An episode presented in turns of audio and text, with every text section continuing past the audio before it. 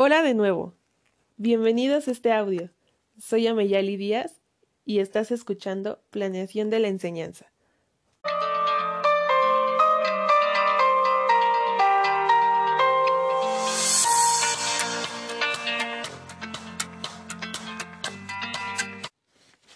El tema de hoy será Innovación del currículum y cultura institucional, del autor Pérez en el año 2000. Comencemos.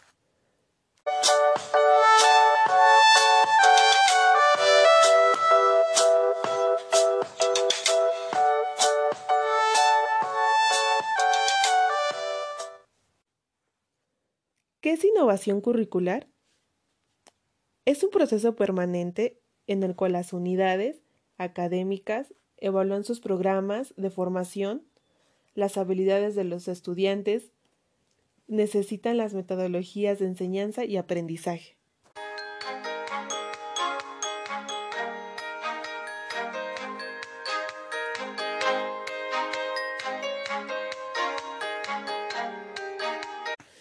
Entremos más a fondo. Este tema se divide en cuatro fases. La primera, el concepto de innovación curricular. Como lo explican varios autores, el concepto de innovación se identifica y se diferencia en otros términos como reforma, cambio y renovación. Cuando hablamos de reforma, entendemos que son cambios de bastante envergadura, que son necesarias para, para organizar innovaciones y mejoras. Por tanto, incide en el desarrollo del currículo. Cuando hablamos de cambio, supone una modificación a diferentes niveles, que son sistema, centro y aula. Y pasando a otro punto no menos importante, cuando hablamos de innovación, hace referencia a en cambio los procesos educativos más internos o cualitativos del centro educativo. Es un cambio que afecta el desarrollo del currículum a nivel de medios, creencias, materiales o prácticas.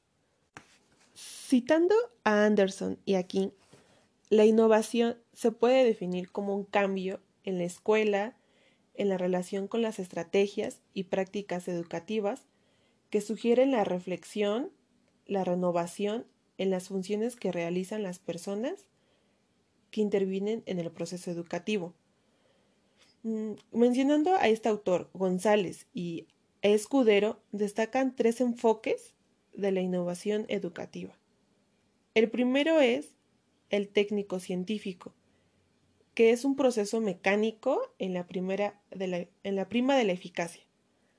El segundo es el cultural, que cuestiona el primer enfoque y aquí se plantea conceptualizaciones alternativas sobre el cambio de la educación. Y el tercero es el sociopolítico. Se opone a los dos primeros enfoques. Solo se interesa por las condiciones sociopolíticas. Bueno, entramos a la segunda fase, que es la innovación y el currículum en acción. Ponen claro que es un proceso de mejora permanente lo primordial es prestar atención al aula, al mundo y a la experiencia de las personas, de los profesores y alumnos.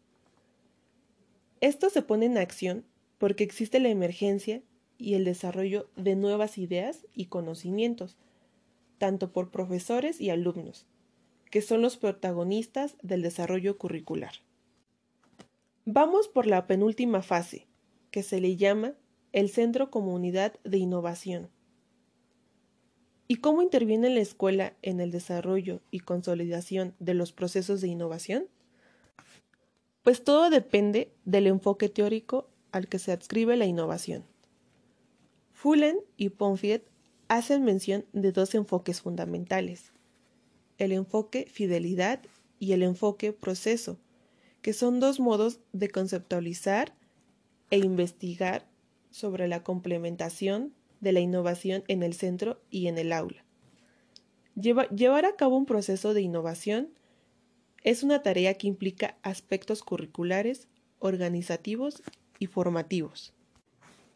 Algo muy importante que hay que mencionar en esta fase es hablar de tres procesos de desarrollo o etapas. 1. La primera etapa es la planificación, donde aquí se toman las decisiones mediante el cual se intenta traducir un proyecto para un posterior desarrollo, planteamientos reformativos que han nacido de un consenso de profesores. La segunda etapa consta de la institucionalización, que se da cuando los, se da cuando los procesos previos hayan estado pensados y orientados hacia los procesos de enseñanza y aprendizaje. Y por último, se encuentra la etapa de desarrollo. Una vez diseñado e institucionalizado, el proyecto de innovación por parte de los profesores comenzará a desarrollarse en la práctica. Llegamos a la última fase, que tiene como nombre Escuela, Cultura e Innovación Educativa. Mencionando a Bolívar, donde nos explica que la cultura organizativa de la escuela es al tiempo la mayor barrera para el cambio y también el mejor puente para su mejora. La realidad organizativa de los centros se orienta en su vertiente innovadora a conjugar las tradiciones integrando un diseño más adecuado, desarrollando una cultura común que atiende a opciones de mejora para el cambio.